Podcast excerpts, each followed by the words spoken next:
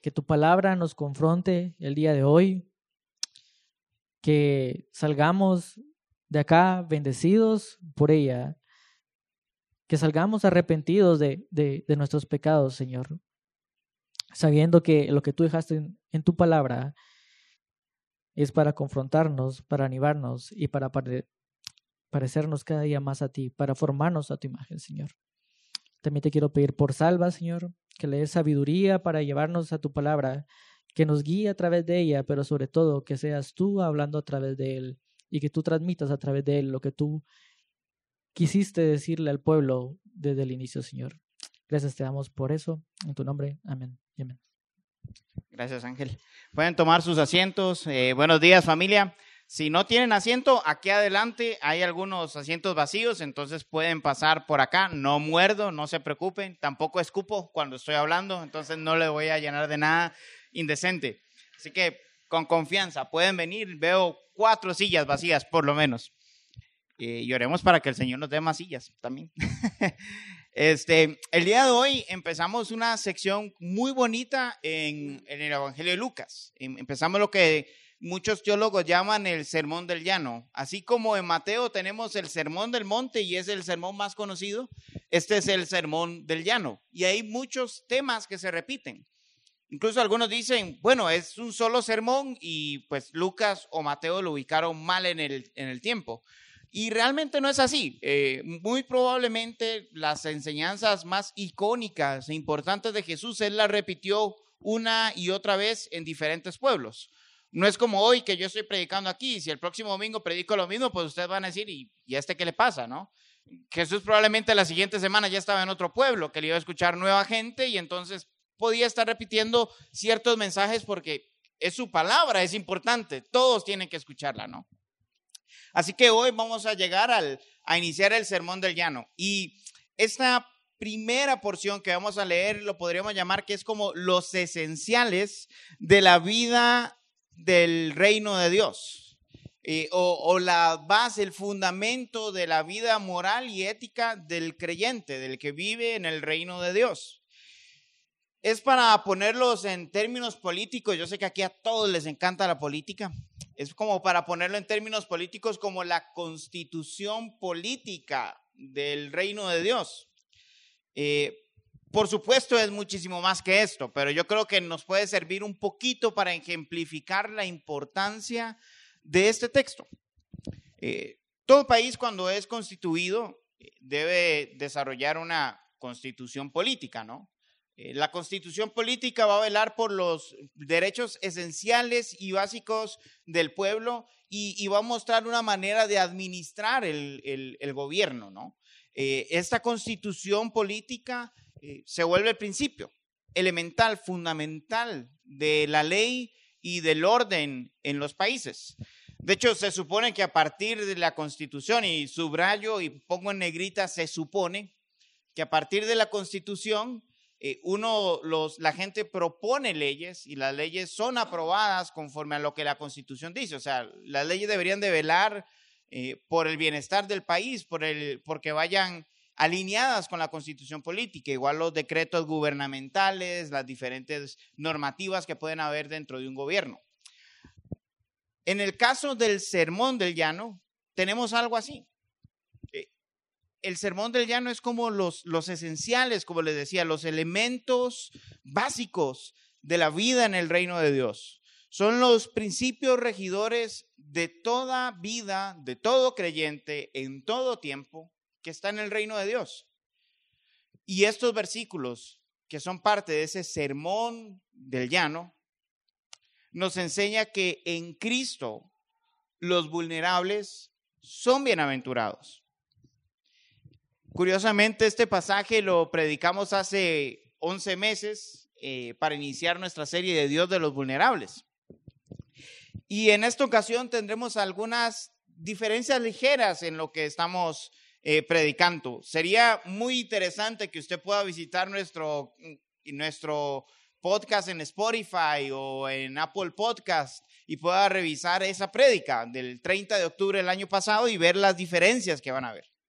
Eh, dividiremos el pasaje exactamente igual, en dos secciones, pero lo que vamos a hablar eh, lo vamos a ver con ojos frescos. Les prometo a los que estuvieron el 30 de octubre que no es exactamente lo mismo lo que voy a estar predicando. Porque no me acuerdo, dice mi esposa, es, probable también, es cierto. Así que vamos a ver Primero, ¿quiénes son los bienaventurados en este texto? Vamos a ir a los versículos 20 al 23. Así que, ¿qué le parece si los leemos nuevamente para refrescarlos? Se los leo. Dice, volviendo su vista hacia sus discípulos, decía, bienaventurados ustedes los pobres, porque de ustedes es el reino de Dios.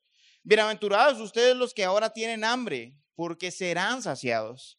Bienaventurados ustedes los que ahora lloran, porque reirán. Bienaventurados son ustedes cuando los hombres los aborrecen, cuando los apartan de sí, cuando los colman de insultos y desechan su nombre como malo por causa del Hijo del Hombre. Alégrense en ese día y salten de gozo, porque su recompensa es grande en el cielo, pues sus padres trataban de la misma manera a los profetas. Eh, para iniciar, necesitamos definir aquí quiénes son los bienaventurados. Eh, y Jesús, dice el pasaje, que alza su vista hacia sus discípulos, no hacia las multitudes, porque, bueno, la semana pasada, y usted puede ver los versículos anteriores, eh, estaban los doce, estaba una multitud de discípulos y multitudes que venían de todos lados a ver a Jesús. Y Jesús en este pasaje alza sus ojos hacia sus discípulos.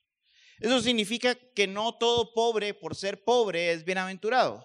Eso significa que no todas las personas que sufren hambre por sufrir hambre son bienaventuradas. Eso no significa que todos los que lloran por llorar son bienaventurados.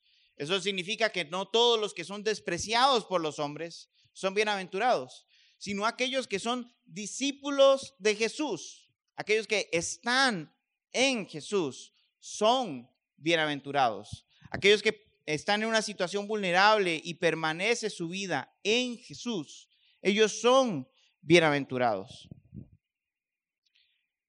Seguir a Jesús en aquel entonces eh, podía implicar estos cuatro elementos que vemos acá. ¿Por qué?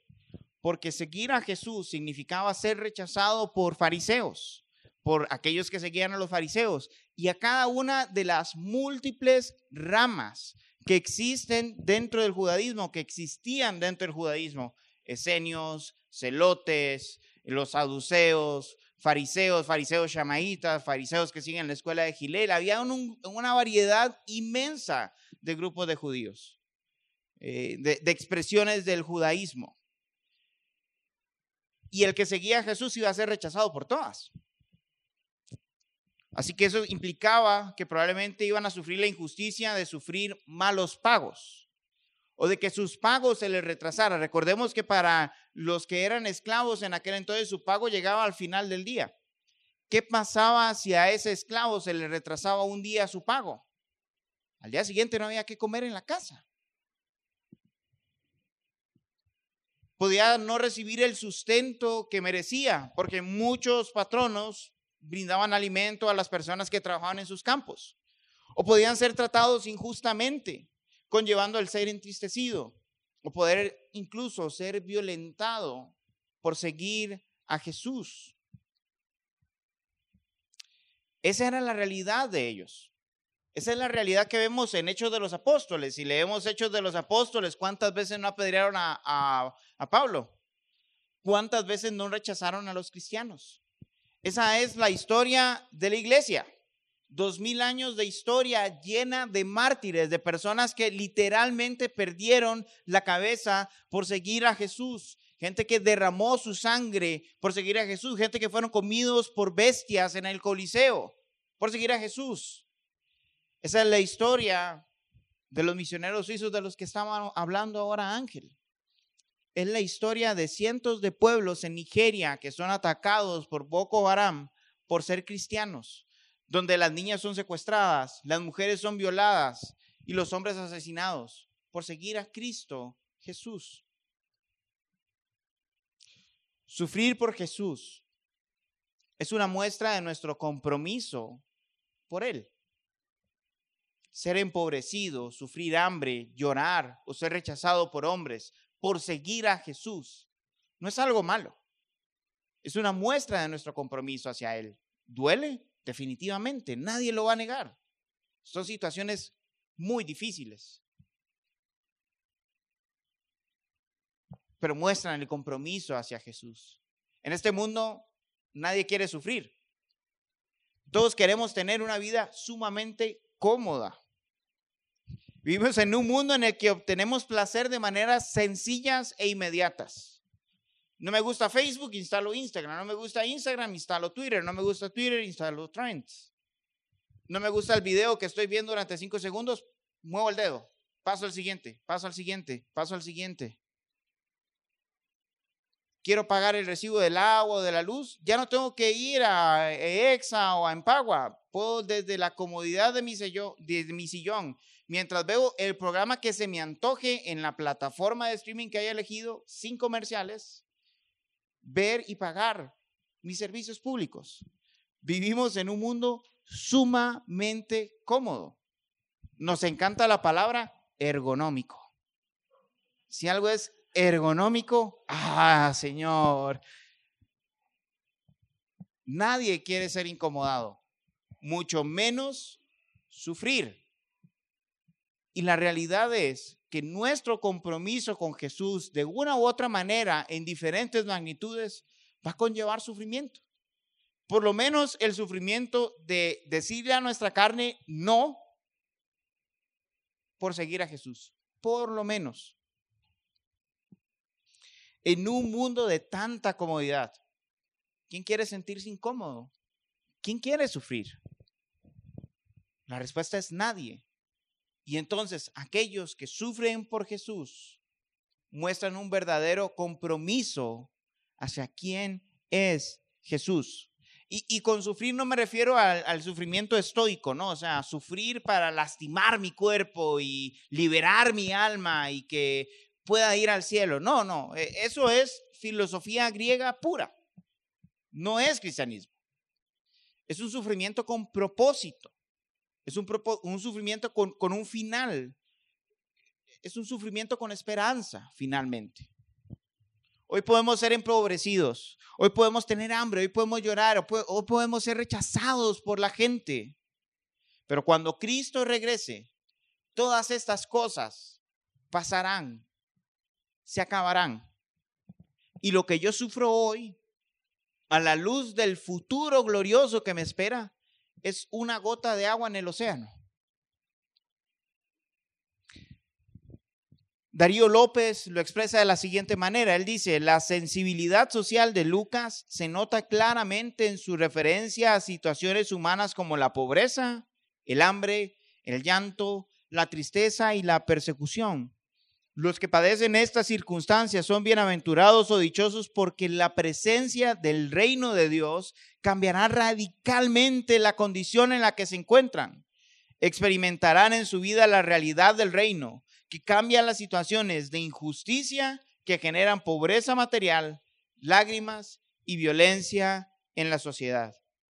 Cuando Jesús regrese, Él invertirá por completo las situaciones aquellos que han sufrido por Él, que han sido rechazados por Él, se gozarán eternamente en ser aceptados plenamente por el Padre. Por eso hablamos del reino invertido, porque aquellos que sufren hoy por Jesús se gozarán el día de mañana. Aquellos que son rechazados por la sociedad por seguir a Jesús gozarán de ser aceptados plenamente y amados perfectamente por el Padre, por el sacrificio de Cristo Jesús en la cruz. A eso apunta la historia. A eso apunta nuestra esperanza. Por eso podemos sufrir por Jesús hoy. Apocalipsis 7, eh, a partir del versículo 9, nos cuenta cómo Juan ve en esta visión gente de toda lengua, de toda etnia, de toda tribu, de toda nación, con vestiduras blancas, con palmas en las manos, alabando al Señor, diciendo, Santo es el Señor. Y a partir del versículo 13 se presenta una conversación que es nuestra esperanza. Dice Apocalipsis 7, del 13 al 17. Uno de los ancianos habló diciéndome, estos que están vestidos con vestiduras blancas, ¿quiénes son?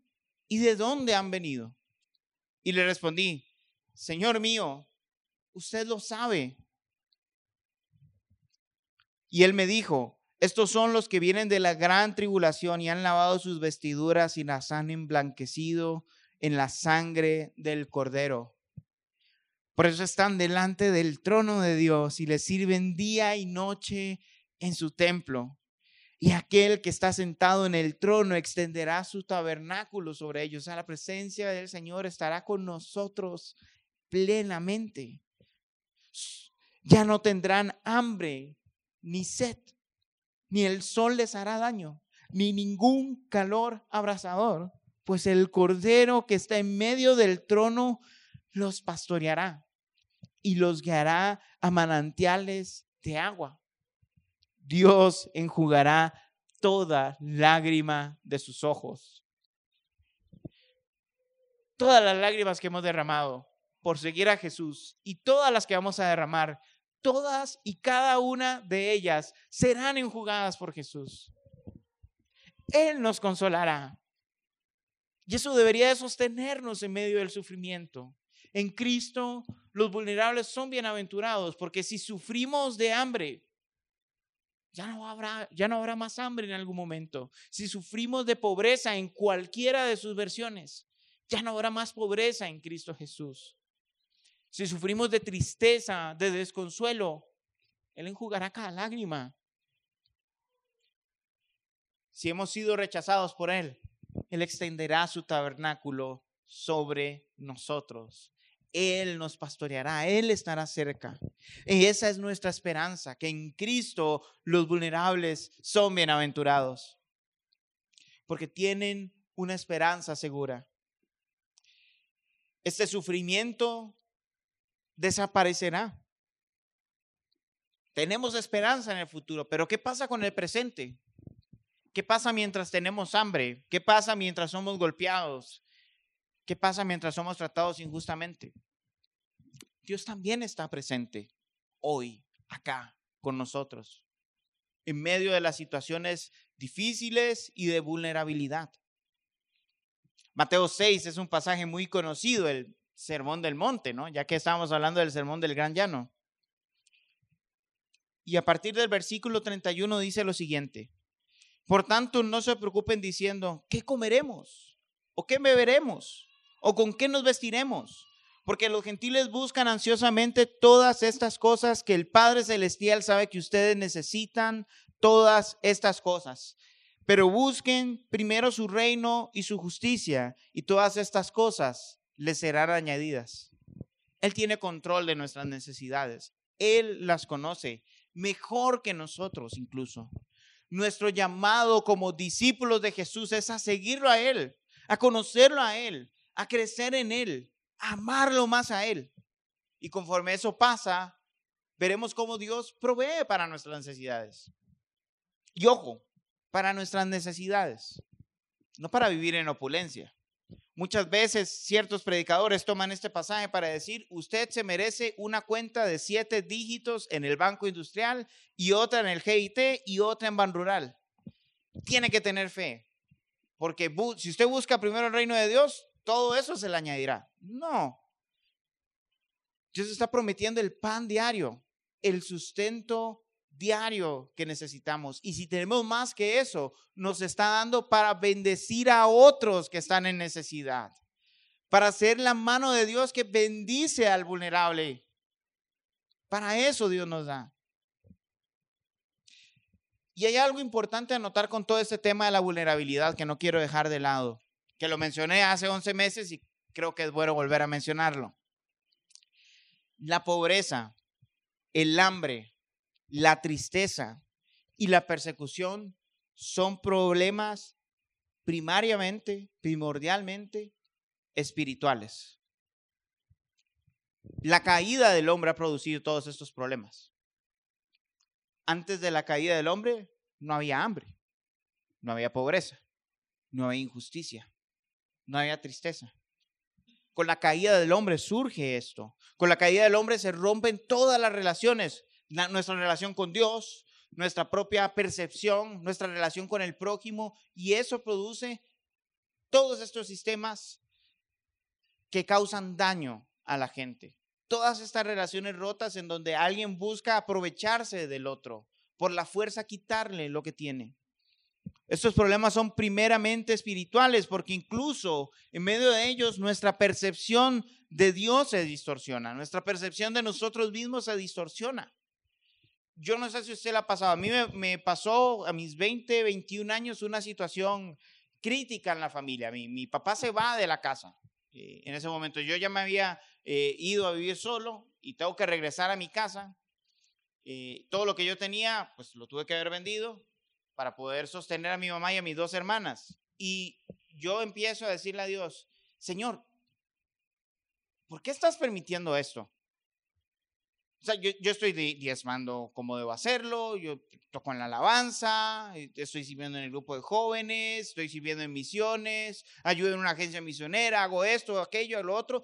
Tú deberías darme lo que yo merezco. Y es que mi papá está acá. ¿Qué dice eso de mí?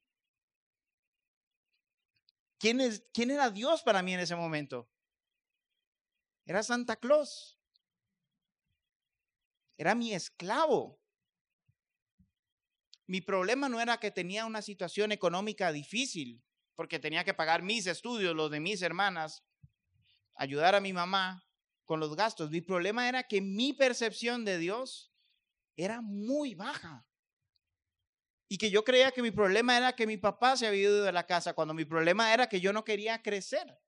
No estaba viendo la oportunidad que Dios me estaba dando para crecer. Mi problema era primeramente espiritual. Y no digo que ya superé la prueba, muchas veces paso por situaciones similares. Y yo sé que probablemente muchos de nosotros lo hacemos.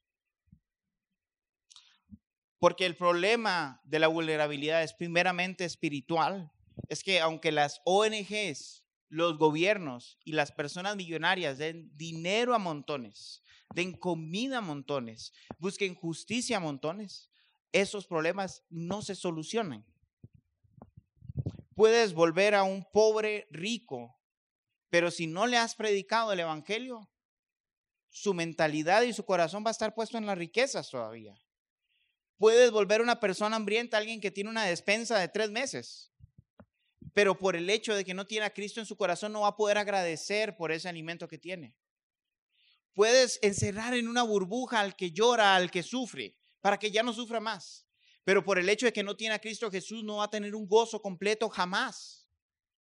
Puedes hacer que aquel que ha sido lastimado por otros deje de sufrir persecución, deje de sufrir a causa del desprecio de otros. Pero esa persona va a estar corriendo a buscar una y otra vez la aprobación y la aceptación que solo Dios puede dar.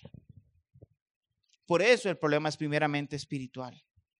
Así que ante las situaciones de vulnerabilidad, además de buscar el bienestar y de saciar la necesidad de alguien, debemos poner atención a cómo estas situaciones de injusticia, de violencia y de problema revelan pecado. Y exponerlo a la luz de Jesús para que haya arrepentimiento, para que haya restauración plena. Les voy a poner un ejemplo que puede ser muy grotesco, pero creo que es muy ilustrativo. Si sabemos de alguien que ha sido abusado sexualmente y no hacemos la denuncia que corresponde a ese abuso, no vamos a lograr obtener una restauración plena y completa de esta persona. puede llevar a la persona a terapia por mucho tiempo, pero si no está el Evangelio en la vida de esta persona, no va a haber sanidad por completo. No la va a haber. Se necesita exponer el pecado. Puedes tener una pareja que sufre violencia en la iglesia. Y si piensas solucionar el problema tapándolo, diciendo, no, no, no, no vamos a, hermana, si le golpea a su esposo el sábado, no venga el domingo para que la gente no sepa y vamos a darle consejería a su esposo. ¿Qué rayos va a solucionar eso? Se tiene que exponer, porque una vez expuesto puede haber arrepentimiento. Y esto es lo importante, hay gracia. Hay gracia para perdonar, hay gracia para restaurar, hay gracia.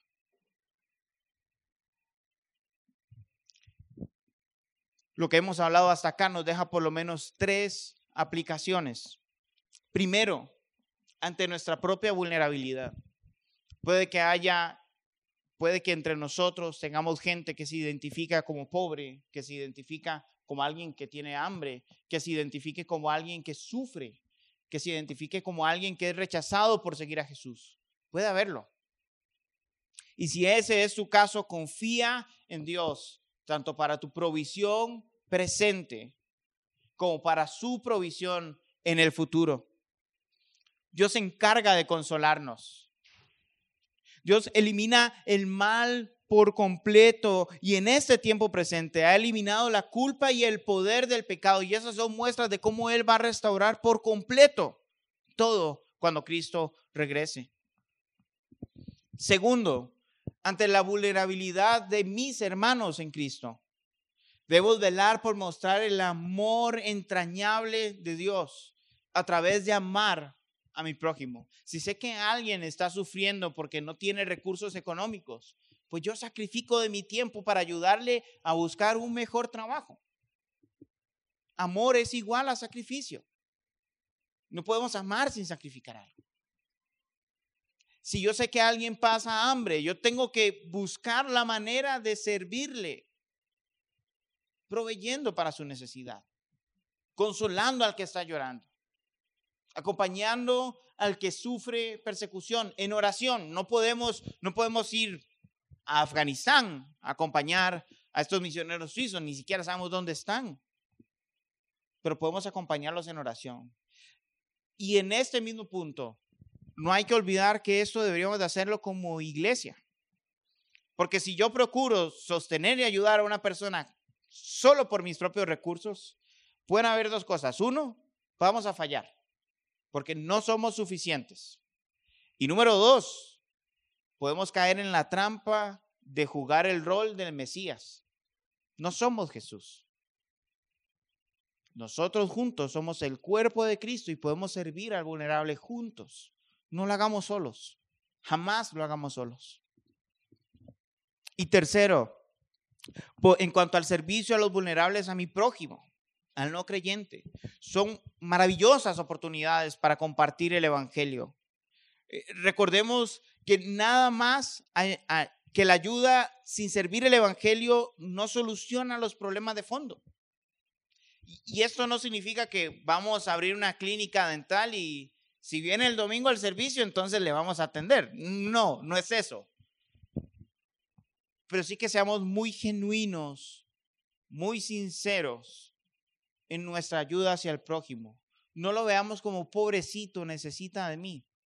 Veamos cómo es una persona que porta la imagen de Dios, que por ello es digna, tiene dignidad y le sirvo con amor porque es portador de la imagen de Dios como lo soy yo. Y como es portador de la imagen de Dios, yo le sirvo porque sirviéndole sirvo al Padre también, sirvo a Dios también. Hagámoslo con amor sincero, llevando el Evangelio sinceramente.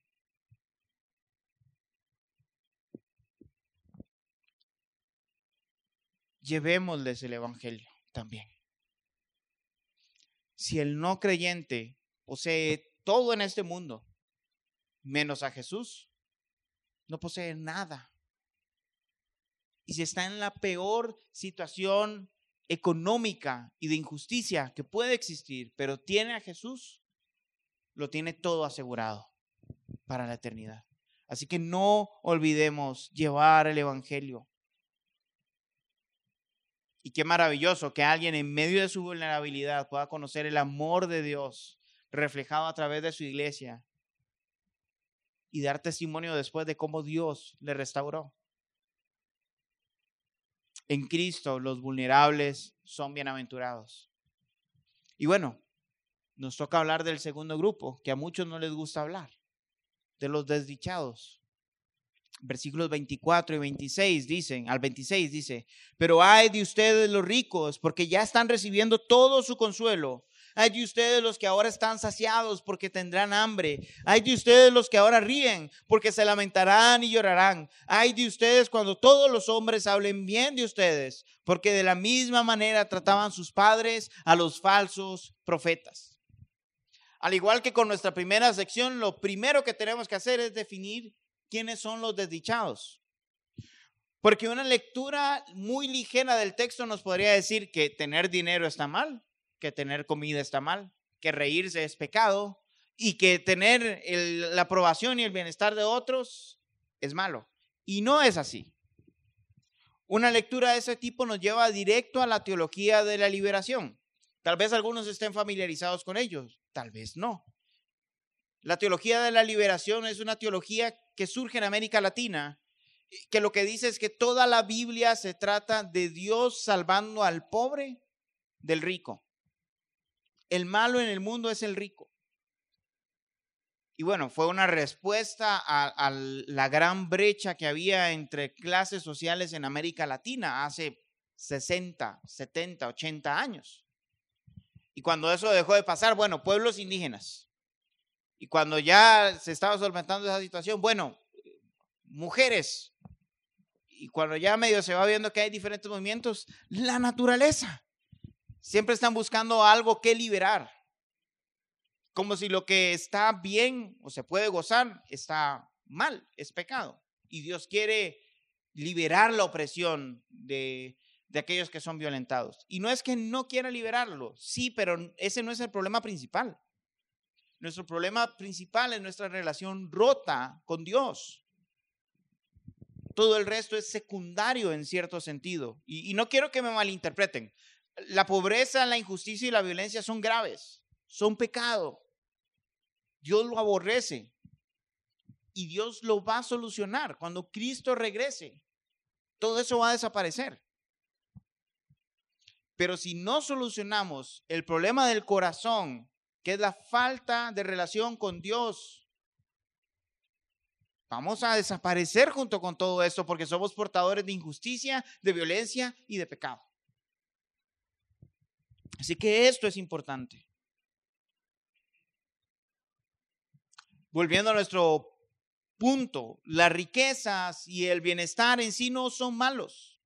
Lo malo es poner nuestra esperanza en estas cosas, que esta sea lo que me sostiene, sea el ancla de mi vida. El rico que se siente seguro por sus riquezas no entiende que las riquezas se acabarán, que todo el oro y la plata que pueda guardar va a ser asfalto en la Nueva Jerusalén. No entiende que la verdadera riqueza se encuentra en Dios, no en los bienes. Y tanto el pobre como el rico pueden volver del dinero un Dios. El que está saciado de alimentos y en nuestra época de todo tipo de placeres, no ha entendido que el verdadero bienestar y el verdadero placer está en una relación plena en Cristo. Tanto el hambriento como el que está saciado puede hacer del placer y de los bienes un Dios. De igual manera, el que piensa que por agradar a los hombres va a estar bien, que por tener cuello en el trabajo y conexiones en diferentes lugares va a estar bien siempre, ha olvidado que la única relación segura, plena y perfecta que puede tener es con Dios. Y esa es la relación que importa. Tanto el que es rechazado como el que es aceptado puede sufrir de muerte eterna por no confiar en quien debe confiar, en Dios. El punto central de las bienaventuranzas y de los ayes no es que quien, quien tiene y quien no tiene cosas. o quién tiene y quién no tiene bienestar. El punto es quién tiene una relación con Jesús como su Dios y quién no. Eso cambia radicalmente nuestra posición delante de Dios. Define si somos parte de los que tienen a Jesús como el centro de sus vidas o los que no. Los que confían solamente en Jesús o los que confían en algo más. Los placeres y los bienes no son malos, podemos disfrutarlos, pero no podemos depositar nuestra confianza en ellos. No podemos depositar nuestra esperanza en ellos. No podemos volver de ellos un Dios. Juan Calvino lo resume de la siguiente manera. Él dice, si alguno tiene riquezas abundantes, se ahoga en deleites, emborracha su alma y su corazón con los placeres de este siglo y siempre busca nuevos placeres, esta persona está muy lejos del uso santo y legítimo de los dones de Dios. Todo lo que existe Dios lo ha creado y podemos gozar y disfrutar de él. Pero no lo podemos poner en el lugar que solo le corresponde a Dios. No son nuestro seguro. Jesús sí lo es. Y este es un buen momento para recordar que si alguno entre nosotros no tiene a Jesús, no ha visto a Jesús como su Salvador, no ha depositado su confianza en que Jesús puede perdonar sus pecados, que solo a través de Él puede tener una relación con el Padre, este es el momento para confiar en Él. Porque nada de lo que hay en el mundo te puede asegurar vida eterna, bienestar pleno, una restauración de la relación con Dios. Solo Jesús. Es solo a través de Él que podemos ser restaurados a una relación plena con el Padre. Es solo a través de Él que nuestro pecado es perdonado, que somos sanados de la maldad que hay en nuestros corazones. Solo a través de Él. Es solo a través de Él que nuestra verdadera y profunda vulnerabilidad es sanada. Ese pecado que cometemos es eliminado y esa culpa que tenemos eliminada solo a través de Jesús. Y si tenemos a Jesús, somos sus siervos y tenemos asegurado vida en Él. Isaías 65 del 13 al 16 resume muy bien lo que va a pasar con los que son siervos de Dios y los que no. Dice, por tanto, así dice el Señor Dios, ciertamente mis siervos comerán, pero ustedes tendrán hambre. Mis siervos beberán, pero ustedes tendrán sed. Mis siervos se alegrarán, pero ustedes serán avergonzados.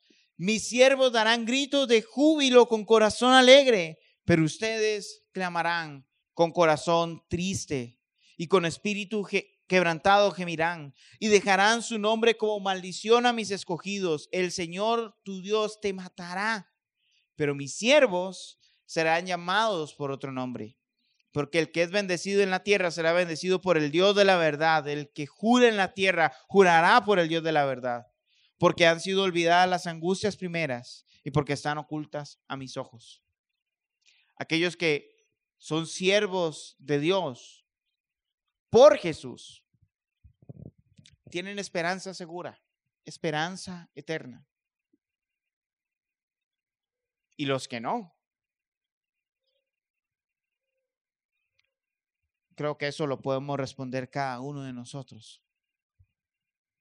El pueblo de Dios, en el reino de Dios, vive por y para Dios no pone su confianza en el dinero del mundo. Pone su confianza en el Dios que es dueño del oro y de la plata.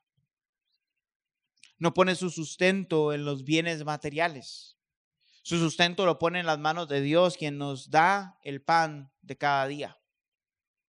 El pueblo de Dios no está en busca de placeres nuevos y de experiencias excitantes nuevas que nos puede ofrecer todo el mundo.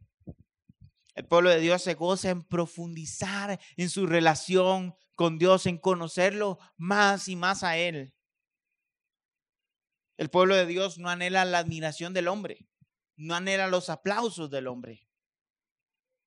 El pueblo de Dios anhela escuchar al final de nuestra jornada, bien, buen siervo fiel, en lo poco has sido fiel, en lo mucho te pondré. Entra en el gozo del Señor. ¿Dónde están tus anhelos? ¿Cuáles son tus afectos? ¿Qué es aquello que dice, si me lo quitan, muero? ¿Qué es lo que añoras por encima del Señor? Si hay algo que añoras por encima del Señor, elimínalo de tu vida. Hazte ese favor. Ay de ti, porque estás poniendo tu esperanza y tu confianza en lo que no debes.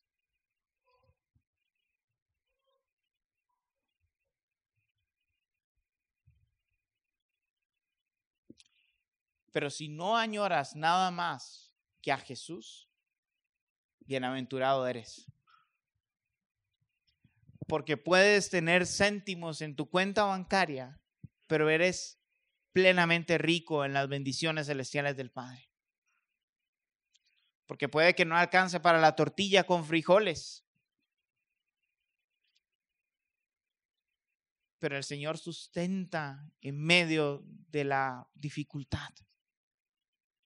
Porque puedes estar llorando por la pérdida de un ser querido, por la enfermedad, por la injusticia. Pero el Señor enjugará cada lágrima que ha salido de nuestro rostro. Porque nos pueden perseguir,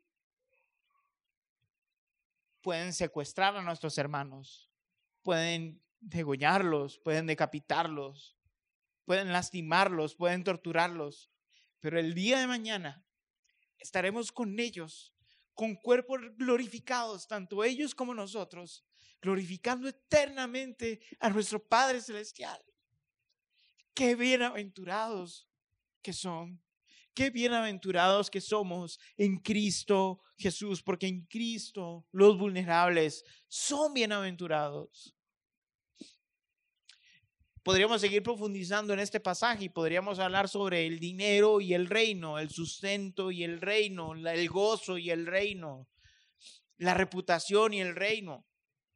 Creo que cada uno de estos puntos merece una prédica. Es más, hay un montón de pasajes que hablan sobre cómo Dios atiende al pobre, sobre cómo Dios atiende al que tiene hambre, sobre cómo Dios consuela, sobre cómo Dios sostiene a aquellos que son perseguidos por su nombre. Pero creo que una muy buena tarea para nosotros hoy es llegar en la tarde a nuestra casa, leer Lucas 6, del 20 al 26, y profundizar en él. Orar por aquellas personas que nos recuerdan al pobre, al hambriento, al que llora, al que sufre. Orar también por aquellos que han puesto su esperanza en la riqueza y que conocemos. Aquellos que han puesto su esperanza en tener cosas y conocemos. Aquellos que buscan placeres y no buscan a Jesús y los conocemos. Aquellos que corren detrás de la aprobación de los hombres y los conocemos. Creo que es una muy buena tarea hacer esto. Profundizar en nuestra relación con Dios y agradecerle porque en Cristo somos bienaventurados, independientemente de lo que tengamos. Si lo tenemos a Él, lo tenemos todo. No hay nada más que decir. ¿Qué les parece si oramos y le pedimos al Señor que ponga nuestro corazón en el lugar que debe estar? Oremos. Señor Jesús, te ruego Padre, que nos perdones por las veces que hemos puesto nuestra esperanza en aquello que no corresponde. Te ruego, Señor, que en medio de las dificultades y el dolor que podamos tener, pongamos nuestra esperanza solamente en ti, Jesús. Que recordemos que en la cruz tú pagaste por nuestros pecados para darnos una relación con Dios, pero también iniciaste una obra de restauración plena y cuando tú regreses, ya no va a haber dolor, ya no va a haber hambre, ya no va a haber sed, ya no va a haber injusticia, ya no va a haber enfermedad, ya no va a haber muerte. Tú nos pastorearás, estarás presente pastoreándonos y enjugarás cada lágrima que ha salido de nuestros ojos. Te rogamos, Señor, que podamos ser una iglesia que te tenga a ti en el centro, que no nos importe nada más que Jesús.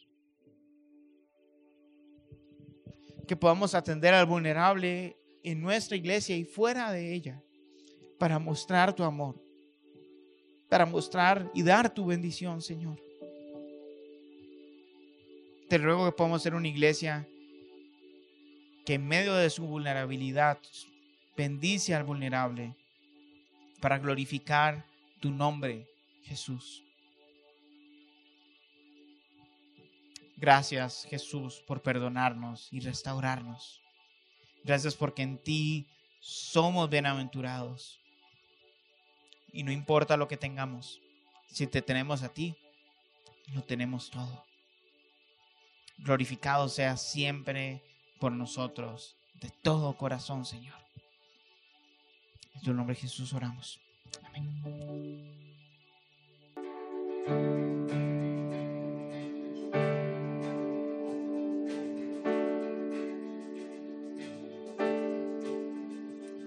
No tendremos miedo en la adversidad, valles cruzaremos con seguridad. Tú vas con nosotros, tú nos guiarás, eres el refugio que nos salvará. Hoy cantemos que por nosotros es nuestro Dios, nuestra eterna fortaleza. Celebremos su amor perfecto. ¿Quién podrá enfrentarnos si Él es por nosotros?